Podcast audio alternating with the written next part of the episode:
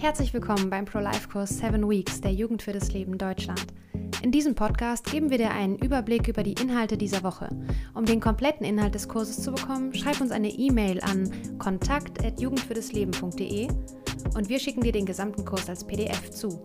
Mein Name ist Annalena und ich bin die Referentin der Jugend für das Leben Deutschland. Danke, dass du heute eingeschaltet hast.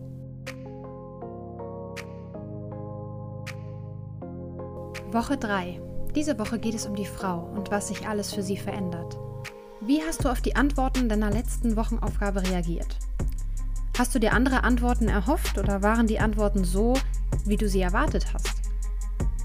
Ist es dir leicht gefallen, mit verschiedenen Frauen über dieses Thema zu sprechen? Jeder Mensch hat zu fast allen Themen irgendein Vorverständnis. Ich gebe dir ein Beispiel. Die Kirche. Was hast du zu dem Wort Kirche im Kopf? Das hängt davon ab, welchen Bezug du zur Kirche hast und welche Erfahrungen du mit ihr gemacht hast. Manche haben jetzt ein Gebäude vor Augen, das man auf Urlaubsreisen besichtigt. Andere denken eher an die kirchliche Gemeinschaft von Gläubigen, weil sie regelmäßig in den Gottesdienst gehen und sich jetzt Teil dieser Gemeinschaft verstehen. Wieder andere assoziieren Scheinheiligkeit oder Bevormundung mit diesem Wort, weil sie kirchenkritisch eingestellt sind. Je nachdem, welches Vorverständnis du hast, bewertest du die Dinge anders als andere. Mit Schwangerschaft und Muttersein ist das ganz genauso. Du kannst dir vielleicht nichts Schöneres vorstellen, als eine eigene Familie zu haben, weil du Familienleben idyllisch erlebt hast. Andere bekommen bei dem Gedanken, Mutter zu werden, die blanke Panik, weil sie von einer alleinerziehenden Mutter großgezogen worden sind und daher Geldknappheit und Stress damit verbinden. Wir dürfen nicht erwarten, dass unser Vorverständnis mit dem der anderen deckungsgleich ist. Die Schwangeren, die wir betreuen, haben es oft alles andere als leicht. Vielen ist es schwer gefallen, sich für das Baby zu entscheiden. Manche haben vielleicht nie an Abtreibung gedacht, gehen aber fast unter in Sorgen um die Zukunft. Ich brauche eine größere Wohnung. Ich habe meine Ausbildung noch nicht abgeschlossen. Mein Partner verlässt mich, wenn ich das Baby bekomme. Wie soll ich mir das nur leisten? Werde ich eine gute Mutter sein? In solchen Fällen rufen Frauen bei unserer 24-Stunden-Hotline Vita L an. Oft treffen sie dort das erste Mal auf offene Ohren und können ihr Leid von der Seele reden, ohne verurteilt oder unter Druck gesetzt zu werden. Selbst gut gemeinte Ratschläge wie Aber es ist doch dein Kind oder andere haben es mit Kind doch auch geschafft, nehmen eine Frau in einem solchen Konflikt nicht ernst und werden ihr nicht gerecht. Die Beraterinnen von Vita L tun in erster Linie eines: zuhören. Das klingt banal, ist aber oft gar nicht so einfach. Erst wenn die Frau ihren Kummer einmal loswerden konnte, kann die eigentliche Beratung losgehen. Und die erfolgt nach dem Motto: Liebe sie beide. Denn weder sich nur auf das Kind zu konzentrieren und es retten zu wollen, noch nur die Bedürfnisse der Frau in den Fokus zu setzen, ist sinnvoll. Es geht immer um beide. Denn beiden, der Frau und dem Kind, soll es gut gehen. Wenn eine Frau sich dann für ihr Kind entschieden hat, sind noch lange nicht alle Probleme gelöst. Hier geht die Arbeit erst richtig los. In dem Hilfsprogramm Paten für neun Monate stehen liebevolle Beraterinnen den Frauen zur Seite und klären eine Frage nach der anderen mit ihnen. Natürlich helfen wir auch bei finanziellen Nöten. Das Kind ist fast nie das Problem, sondern meistens die Umstände. Und die können wir ändern. Keine Frau muss da alleine durch. Inmitten all dieser Sorgen finden wir, dass die schwangeren Frauen ein Recht auf Vorfreude auf ihr Kind haben. Wir wollen ihnen helfen, ihre Schwangerschaft nicht nur als Herausforderung zu sehen, was sie natürlich auch ist. Selbst Frauen, die geplant schwanger werden, sind oft überwältigt von allem, was jetzt auf sie zukommt. Heute erfährst du aus erster Hand, was es bedeutet, schwanger zu sein. Wir haben Josephine für dich interviewt. Hör dir das folgende Interview an und versuche dich in ihre Lage hineinzuversetzen. Ihr wurde Unfruchtbarkeit diagnostiziert, woran ihre Ehe scheiterte. Sie verliert ihre Mutter und erfährt drei Tage später, dass sie schwanger ist. Inmitten der Trauer um ihre Mutter ging ihr größter Wunsch in Erfüllung, selber einmal Mutter zu werden. Ihr aktueller Freund stellt ihr jedoch das Ultimatum. Entweder du treibst ab oder ich schmeiß dich raus. Liebe Josephine, vielen Dank, dass du dir die Zeit genommen hast und bereit bist, deine Geschichte mit uns zu teilen. Bitte? Ich darf deine Situation kurz vorstellen. Du mhm. warst verheiratet, hast dann die Diagnose bekommen, unfruchtbar zu sein, was dann zum Scheitern deiner Ehe geführt hat. Genau. Ein halbes Jahr nach der Trennung von deinem Ehemann hast du dann wieder jemanden kennengelernt und von dem bist du dann schwanger geworden. Genau. Äh, der war aber nicht begeistert von der Schwangerschaft. Nein. Also hat er dich dann vor die Wahl gestellt, entweder Abtreibung oder ich schmeiß dich raus. Ihr habt zu dem Zeitpunkt zusammengelebt. Du hast dich dann für das Kind entschieden und hast einige Wochen vor der Geburt dann jetzt den Partner kennengelernt, der wirklich jetzt der Vater für dein Kind ist, für Yannick, der jetzt zweieinhalb Jahre alt ist. Und mit dem bist du jetzt immer noch zusammen und hast eine erfüllende Beziehung. Ja, genau. Das Erste, was ich dich gerne fragen würde, was hat sich für dich schlagartig verändert, als du erfahren hast, dass du schwanger bist? Ja, also verändert hat sich natürlich ähm, ja meine ganze Einstellung. Ich war ja vorher auch berufstätig und äh, bin gerade erst umgezogen mit meinem Partner und ähm, dadurch, dass meine Mutter gerade verstorben war, war ich viel so sehr emotional aufgewühlt und habe äh, dadurch musste ich mich komplett neu orientieren. Da mich mein äh, Partner, da ich nicht abtreiben wollte, aus der gemeinsamen Wohnung äh, rausgeschmissen hatte, ähm, musste ich mich auch ähm, also war ich erstmal obdachlos und meine beste Freundin hat mich aufgenommen. Und dadurch ähm, musste ich sämtliche Behörden, ich habe meinen Job verloren, also auch meine finanzielle Basis, ähm, musste, äh, wie gesagt, sämtliche Sachen beantragen für mich. Ich hatte keine Möbel, ich hatte nur äh, Kleidung, musste mir diese zusammensuchen und das alles im in der Schwangerschaft. Ich musste mich äh, scheiden lassen, war im Scheidungsverfahren. Also komplette Neuorientierung von einem gesicherten Leben auf einmal null, gar nichts zu haben. Weder einen Partner, noch ein, äh, noch ein Einkommen, noch eine eigene Wohnung, keine Möbel, nichts. Äh, kam für dich Abtreibung irgendwie in Frage?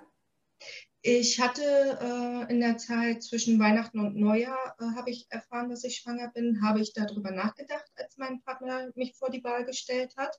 Ich habe auch einen Termin damals gemacht zur Schwangerschaftsberatung und ähm, habe das auch mit ihr besprochen.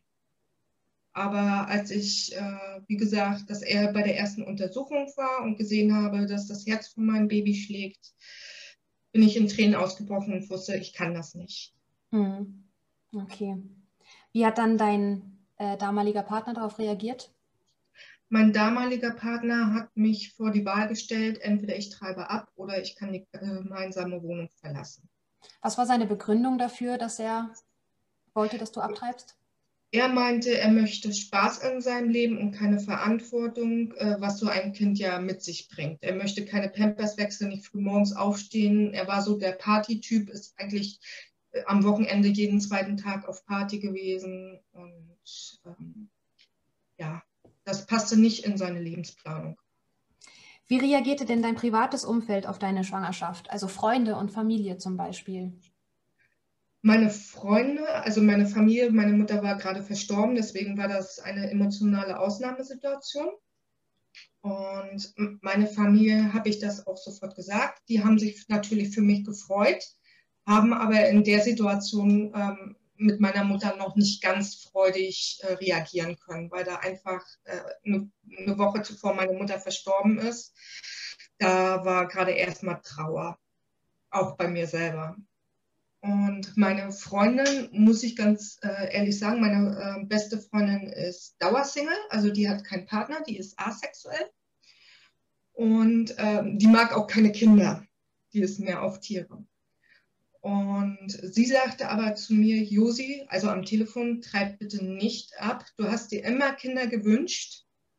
Und äh, wir haben dann ja auch schon besprochen, dass sie mich dann abholen würde. Im Notfall, wenn er sich dagegen entscheidet. Ähm, und hat dann gesagt, egal wie sehr ich Kinder nicht mag, äh, das Kind würde ich lieben und mit dir aufziehen, weil es ist von dir. Wow. Also ähm, die Freundschaft besteht auch schon seit der siebten Klasse. Also, hm. ja. Das ist natürlich äh, wunderbar und gewaltig für jemanden, der eigentlich keine Kinder mag. Ja, und sie hat auch wirklich mich ein Jahr lang bei sich wohnen lassen. Sie hätte auch länger mich bei ihr wohnen lassen, aber äh, da führte dann ein anderer Lebensweg, dass wir unsere gemeinsame WG nachher aufgelöst haben. Mhm. Ja, du hast gesagt, äh, eine Woche vor deinem positiven Schwangerschaftstest ist deine Mutter gestorben. Drei Tage, genau. Vorher. Drei Tage. Wie bist du, wie ging es dir damals damit oder auch noch heute? Ich könnte mir vorstellen, dass man gerade als Frau, wenn man schwanger ist, gerne mal mit seiner Mama über was reden möchte oder Mama mal fragen möchte, wie war das bei dir eigentlich so? Wie gehst du damit um? Also für mich war das sehr, sehr hart, weil ähm, gerade meine Mutter sich eigentlich für mich immer nach der Diagnose, dass ich keine Kinder und auch davor auch mir äh, beiseite stand und auch wir viel miteinander telefoniert haben und äh, mich da gestärkt hat. Und äh, sie hätte gerne einen Enkel von mir gehabt. Äh, ich habe Geschwister, also da gab es schon andere Enkel. Ja, und ich fand das sehr schade, dass ich äh, ihr, ihr Enkel nicht vorstellen konnte ne? oder dass sie mich nicht begleiten konnte. Ganz hart hat es mich zurückgezogen war der Tag, wo ich eigentlich meine Wunschklinik angucken wollte mhm. in Wismar. Und alle waren mit ihrer Familie da, also mit ihrer Mutter oder ihrem Vater oder mit ihrem Partner. Und ich war die Einzige, die da wirklich ganz alleine war, mhm. die da saß und sich die Klinik alleine angeguckt hat. Und in dem Moment habe ich meine Mutter wirklich sehr vermisst. Eine Mutter kann natürlich überhaupt nicht ersetzt werden, aber gibt es irgendjemanden ähm, dann oder gab es jemanden für dich, der diese Rolle ein bisschen eingenommen hat, mit dem du über diese Frauensachen sozusagen auch reden konntest, der auch, also eine Frau, die auch schon ein Kind bekommen hat? Ähm, ja, also ich habe mir eine sehr gute Hebamme über äh, die Hebammenzentrale besorgt, mhm. die in Wismar dann äh, ansässig war. Und die hat mich sehr viel begleitet und auch sehr viel für mich getan, auch außerhalb dieser, ähm, was man verordnet kriegt, also dieser mhm. Begleitung ähm, und hat mich unterstützt. Meine beste Freundin natürlich auch, aber die hat selber, wie gesagt, keine Kinder. Ja, dann ist das etwas anders. Das ist eine andere Art der Hilfe dann. Genau. Äh, haben sich deine Freundschaften dadurch verändert, dass du nicht mehr alles mitmachen konntest? Also zum Beispiel Alkohol trinken geht ja nun mal nicht in der Schwangerschaft oder man kann nicht mehr so lange aufbleiben, weil man so müde ist. Haben äh, deine Freunde Verständnis dafür gehabt oder gab es da irgendwie eine Umstrukturierung sozusagen? Also Verständnis, ähm, ja gut, weil viele von meinen Freunden auch noch relativ jung sind. Also es fängt ja jetzt erst äh, zum damaligen Zeitpunkt, äh, äh, viele meiner Freunde sind auch noch ein paar Jahre jünger.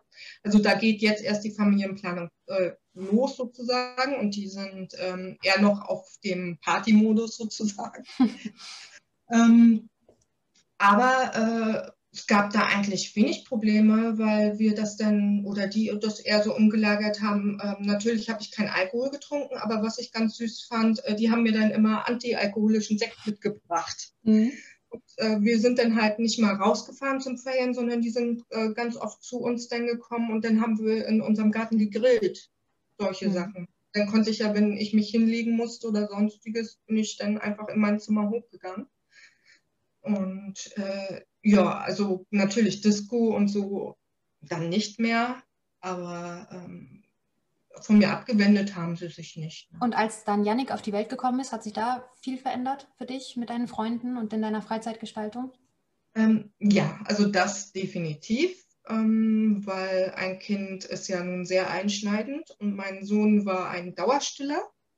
Das heißt nicht diese drei bis vier Stunden, sondern er hing das erste Jahr fast komplett an mir dran. Er war auch ein Tragling, also ablegen konnte man ihn nicht. Mhm. Ähm, und ähm, ja, auch im Familienbett, er lag die ganze Zeit neben mir und da erübrigt sich das äh, halt, dass man überhaupt noch irgendwie Party machen kann. Mhm. Aber auch in der Zeit sind sie vorbeigekommen und wir haben gegrillt im Garten. Und was ich auch jeden Tag mit meinem Sohn ja zusammen gemacht habe, ist äh, spazieren gehen, ein, zwei Stunden.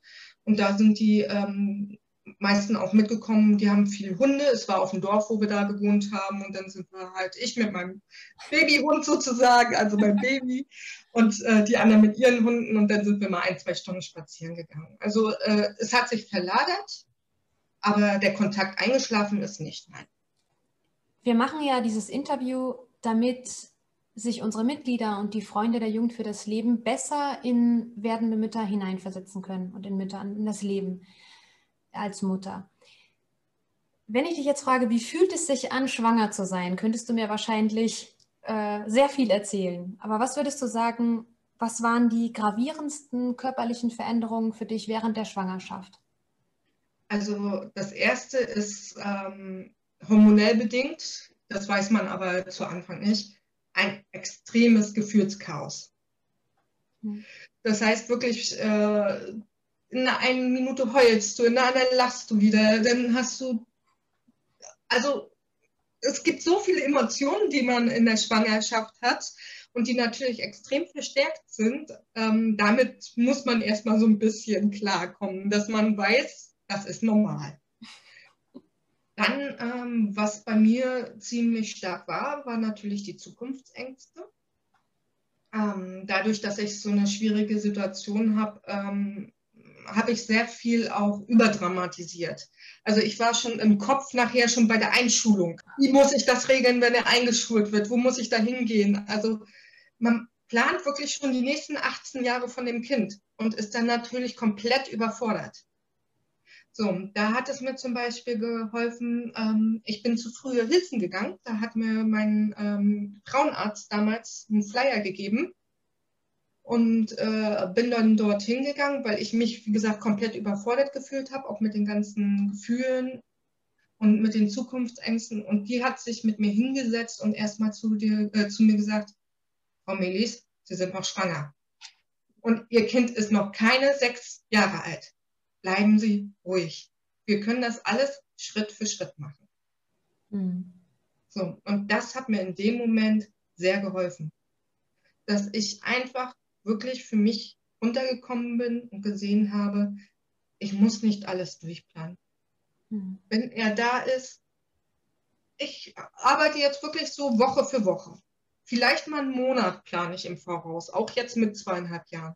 Mhm. Aber maximal, also das ist das Maximale, was ich mache. Weil ich muss nicht jetzt schon wissen, welche Schule er besucht. Aber etwas, was wahrscheinlich äh, sehr bald auf Mütter hereinprasselt, sind so die ganzen Fragen, äh, welche Anträge muss ich stellen, wo muss ich äh, mein Kind anmelden, wie schaut es mit einem Kita-Platz aus? Was waren denn da so die Sachen, worüber du dir Sorgen gemacht hast oder worum du dich plötzlich kümmern musstest, ähm, woran man nicht denkt, wenn man nicht schwanger ist?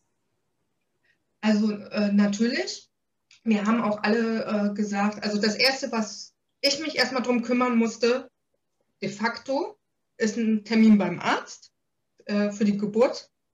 Also, dass ich einen Geburtsarzt habe und dann eine Hebamme.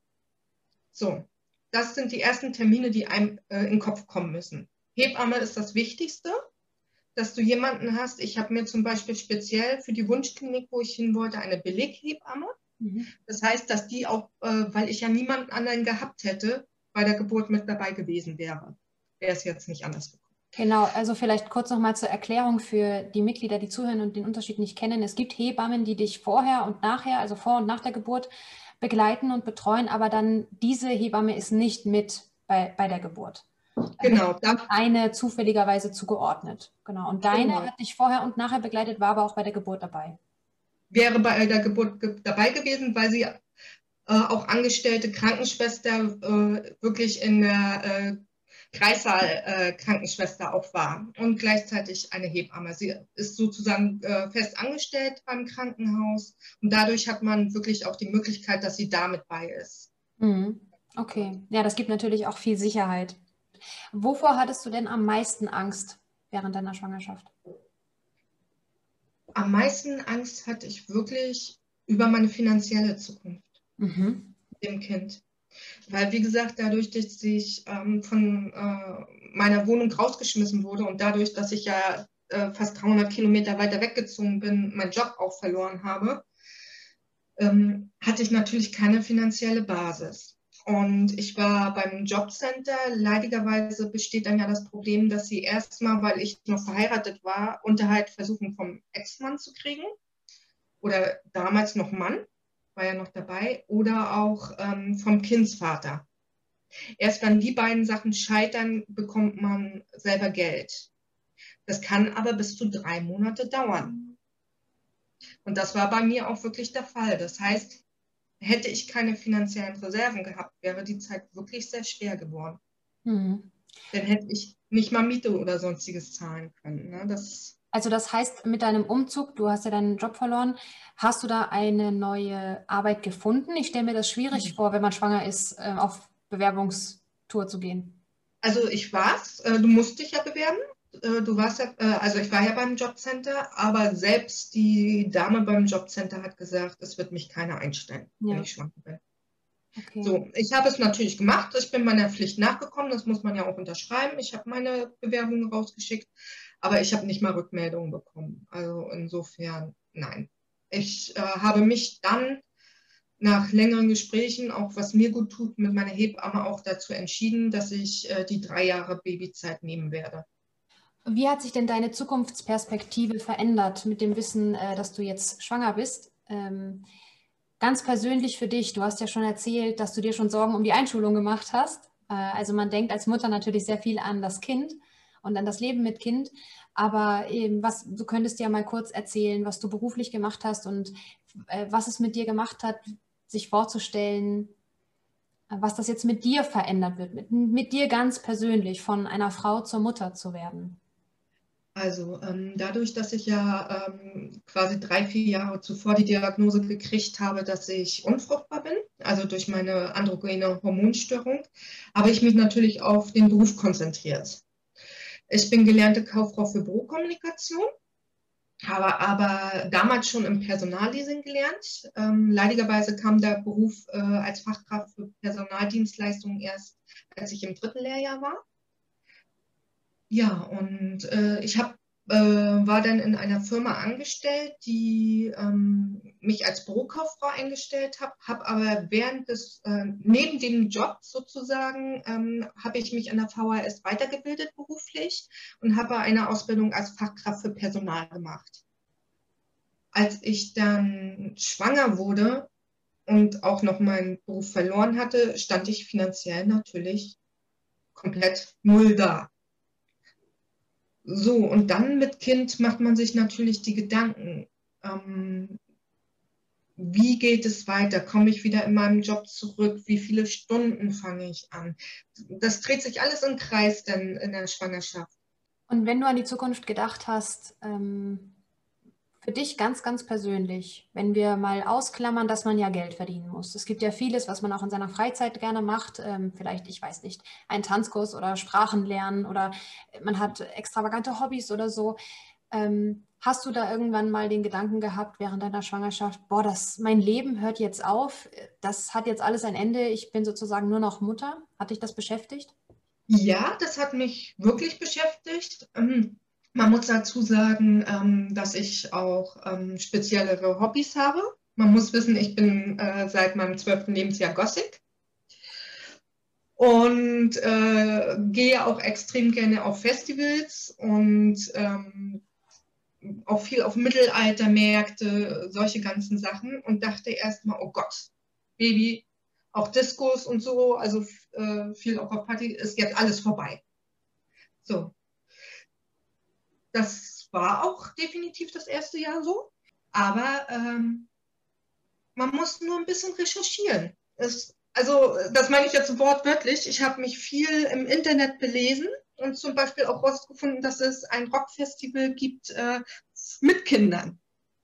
Oder ich, ich habe auch herausgefunden, zum Beispiel beim WGT, also Wave Gothic Treffen in Leipzig, haben die einen eigenen Kindergarten. Da kannst du dein Kind nämlich auch zwei, drei Stunden hingeben. Mhm. Wenn du ein Konzert. Und sowas, daran denkst du nicht, wenn du Single bist oder wenn, wenn du einen Partner hast, aber keine Kinder. Mhm. Man muss einfach nur ein bisschen recherchieren. Man kann sehr viele Sachen, äh, zum Beispiel gibt es äh, hier in Osnabrück, jetzt leidigerweise gerade nicht, aber gibt es ein äh, Rockfestival, was vormittags ist, äh, so ein Brunch-Rock-Festival, wo man auch die Kinder mitnehmen kann. Also ähm, das kann alles nach und nach. Man muss nur schauen, wo man die Kinder mit einbezieht. Also es kommt alles nach und nach zurück. Genauso wie die Freunde, die wir jetzt haben. Ähm, die haben ja auch alle kleine Kinder. Und wir machen das jetzt so, dass wir zum Beispiel uns bei äh, abwechselnd bei den verschiedenen Paaren treffen, unsere Kinder mitnehmen, die dann zur Schlafenszeit äh, legen wir die alle hin. Und dann machen wir danach, holen wir auch mal ein äh, Fläschchen Wein raus und spielen dann Spiele oder solche Sachen. Mhm. Also das klingt gut. Die Welt ist offensichtlich kinderfreundlicher, als man glaubt. Ja, also man muss, wie gesagt, rausgehen und auch Eigeninitiative zeigen oder sich auch informieren. Also ähm, man darf den Kopf nicht äh, in den Sand stecken und denken, oh Gott, jetzt ist alles, was ich gerne habe, vorbei. Zum Beispiel, mein Luther ist ein süßer kleiner Wikinger, wenn wir auf Mittelalterfeste gehen. Also äh, wir haben Freude daran, ihn dann halt auch so äh, auszustatten mit so einer kleinen Schwert oder äh, so ein Holz, äh, ja, Schild. Wir machen alles jetzt gemeinsam, was man vorher alleine halt gemacht hat. Bloß wir legen es halt ein bisschen mehr auf Kind mit aus. Hm. Ähm, seit wann hast du dich als Mutter gefühlt? Da muss ich ehrlich gestehen, das habe ich auch schon öfters gesprochen. Ich habe das erste Jahr, dadurch, dass ich auch den Tod meiner Mutter noch nicht verarbeiten konnte und dass ich rausgeschmissen wurde, äh, diese ganzen Geschichten, ähm, habe ich mich erst wirklich nach einem Jahr Mutter geführt, nachdem mein Sohn geboren wurde. Hm. Also ich wusste auch diese Gefühle. Ich habe lange starke Schuldgefühle gehabt und habe mit anderen Müttern, die so glücklich äh, waren und rumliefen und ach, Heitschi, Peitsch, ich wusste rational, ich liebe meinen Sohn. Ich würde alles für ihn tun. Aber ich hatte diese Gefühle nicht. Ich hatte diese Glücksgefühle nicht. Ich habe mich unendlich äh, geschämt dafür, innerlich. Ich habe natürlich niemandem das erzählt, dass ich diese Gefühle nicht so empfinde. Und ich weiß es noch, ähm, da lag ich mit meinem Sohn, er stillte gerade an mir an der Brust und ich guckte ihn an und auf einmal haben mich diese Liebesgefühle überrollt. Aber die waren wirklich erst nach einem Jahr. Und ab da hatte ich diese starken Gefühle für ihn. Ab da an fühlte ich mich als Mutter. Aber das ist ja auch tröstlich äh, zu hören für viele Frauen in ähnlichen Situationen. Denn eine ungeplante Schwangerschaft und dann auch noch in so schwierigen Verhältnissen, wie das jetzt bei dir war mit dem Tod deiner Mutter und dem Umzug und so, eine Schwangerschaft wirft ja sowieso vieles durcheinander emotional, wie du beschrieben hast, finanziell, ähm, im privaten Bereich. Und ja, dass dann mal sowas vielleicht sich nicht so entwickelt, wie man es in einem Hollywood-Film sieht oder in den ganzen Mami-Foren im Internet, mhm. die dann schon äh, nach dem positiven Schwangerschaftstest die Erstausstattung kaufen gehen. Es ja. ist ja beruhigend, äh, dass das auch einfach auch anders laufen kann und es ist trotzdem gut. Und wie bist du zur Alpha oder zu Patin für neun Monate gekommen. Wie bist du auf die aufmerksam geworden? Ja, das war ganz witzig. Äh, mein jetziger Lebensgefährte hatte eine Bekannte. Und die Bekannte ist hier, ähm, stand in Kontakt äh, mit der Brit und hatte sich, äh, engagiert sich für Frauen, die äh, zum Beispiel Frühchen haben oder äh, die gerade ähm, im Krankenhaus liegen. Und äh, ich lag dann, wie gesagt, die fünf Wochen an der Tuberlyse im Krankenhaus und habe, äh, dann hat mein Freund, weil ich total fertig bin, weil mein Sohn schon viermal eigentlich hatte ich eine Minute Geburtswehen. Es wurde aber immer wieder aufgehalten und man kommt irgendwann mental und körperlich komplett an seine Grenzen. Wenn das Kind viermal versucht, geboren zu werden, aber es immer wieder aufgehalten wird durch Medikamente.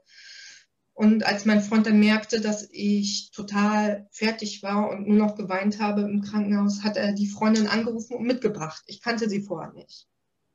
Und die hatte mir dann von ihren drei Schwangerschaften mit ihren Frühchen erzählt. Und ähm, so kamen wir in Kontakt. Und später, als dann mein Sohn schon geboren war, ähm, hatte ich auf ihrer Facebook-Seite ähm, hatte sie einen Link gesendet von Patin für neun Monate. Und dann, ich wollte schon immer ein Ehrenamt machen, ähm, wusste aber nie genau was. Und dann hatte ich mir diesen Link einmal durchgelesen und habe mir gedacht, eigentlich ist das perfekt für mich, weil ich habe eigentlich alles durchgemacht, was man in dieser Situation durchmachen kann. Und kann daher, glaube ich, nachvollziehen, ähm, wie sich die Frauen fühlen und sie, glaube ich, gut bestärken. Wenn du an deinen Schwangerschaftskonflikt zurückdenkst, was würdest du deinem früheren Ich gerne sagen? Bleib locker. Wie gesagt, ähm, bleib locker. Du brauchst keinen Masterplan für die nächsten 18 Jahre. Mache alles ganz in Ruhe, Schritt für Schritt. Hast du Kontakt zu Frauen, die in einer ähnlichen Situation waren wie du? Und was fällt dir dabei auf?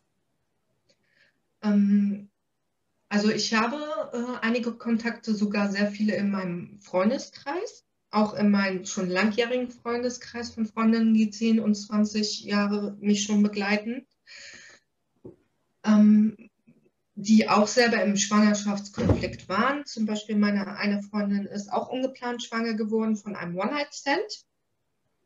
Und äh, leidigerweise war der Alkohol im Spiel und dadurch ähm, die Kondomfrage etwas fraglich. Ähm, und die hat auch lange gebraucht, mir das zu beichten, wo ich dann gesagt habe, komm, wir schaffen das auch. Und ähm, sie hat äh, aber rausfinden können, wer da her war.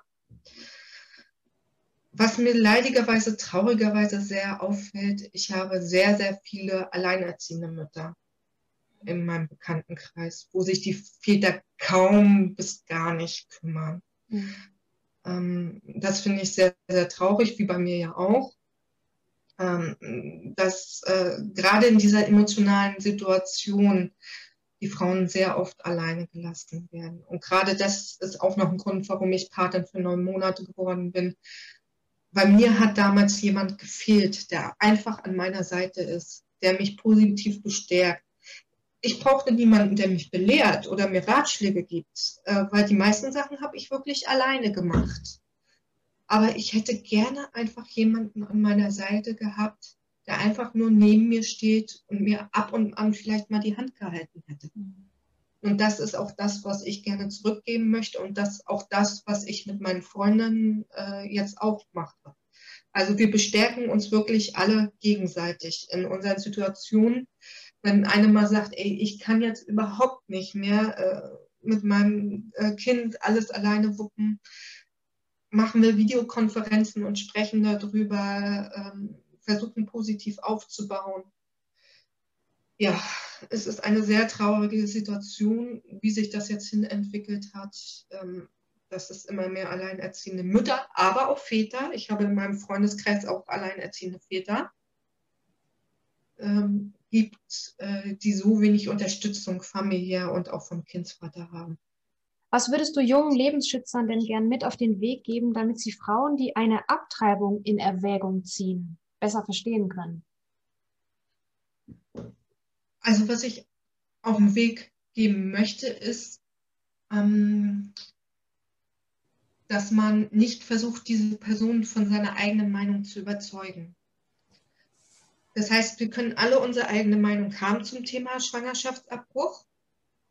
Aber in dieser Situation ist man so überfordert und hat so viele Gefühle. Man muss wirklich sehr feinfühlig sein, dass man nicht versucht, die äh, Frau die eigene Meinung aufzudrücken. Man sollte versuchen, mit ihr zusammen einen Lösungsweg zu finden, sie positiv zu bestärken ohne sie zu ähm, übervorteilen, also äh, ihr einreden zu wollen, dass sie das Kind bekommen muss. Mhm. So, man kann nur eine Hand reichen. Den Weg gehen muss jede Mutter alleine. Jede Mutter muss von sich selber überzeugt sein, dass sie das möchte, dass sie das schaffen kann, mit Hilfe auch. Aber man darf nicht sagen, wenn du jetzt abtreibst, wärst du ein schlechter Mensch oder äh, das geht gar nicht, du tötest dein Baby. Solche Sachen darfst du nicht mal unterschwellig vermitteln. Hm. Das, das äh, benötigt ganz, ganz viel Feingefühl, weil sonst, das weiß jeder von sich selber, kommt man in einen Trotzmodus. Und dann gehen die Gefühle nur noch in den negativen Bereich sondern äh, positiv bestärken, so komm, möchtest du vielleicht mal mitkommen? Wir gehen mal schon mal zu so einem Babytreff oder wollen wir uns mal durch die Stadt, guck mal, ist das nicht da im Schaufenster ein süßer Body oder sowas? Also lieber so ein bisschen gefühlvoller drauf eingehen. Ja, danke. Ich finde es jetzt schwierig, das in ein oder zwei Worten, was nee, musst ich... du auch gar nicht. Äh, das, das, das, ist nachvollziehbar und ich denke, das wird unseren Mitgliedern noch helfen. Ja, ich danke dir wirklich sehr, äh, dass du dir die Zeit dafür genommen hast. Ja, ich freue mich. Hat Spaß gemacht. Vergiss nicht, dich für den ganzen Kurs bei uns per Mail an kontakt.jugendfürdasleben.de anzumelden. So bekommst du alle Inhalte, wie zum Beispiel Videos, Audios, Interviews und alle Links, die du brauchst. Wenn du noch nicht genug von uns hast, folge uns auf Instagram jugendfürdasleben.de und Facebook Jugend für das Leben Deutschland. Danke, dass du heute dabei warst und bis zum nächsten Mal.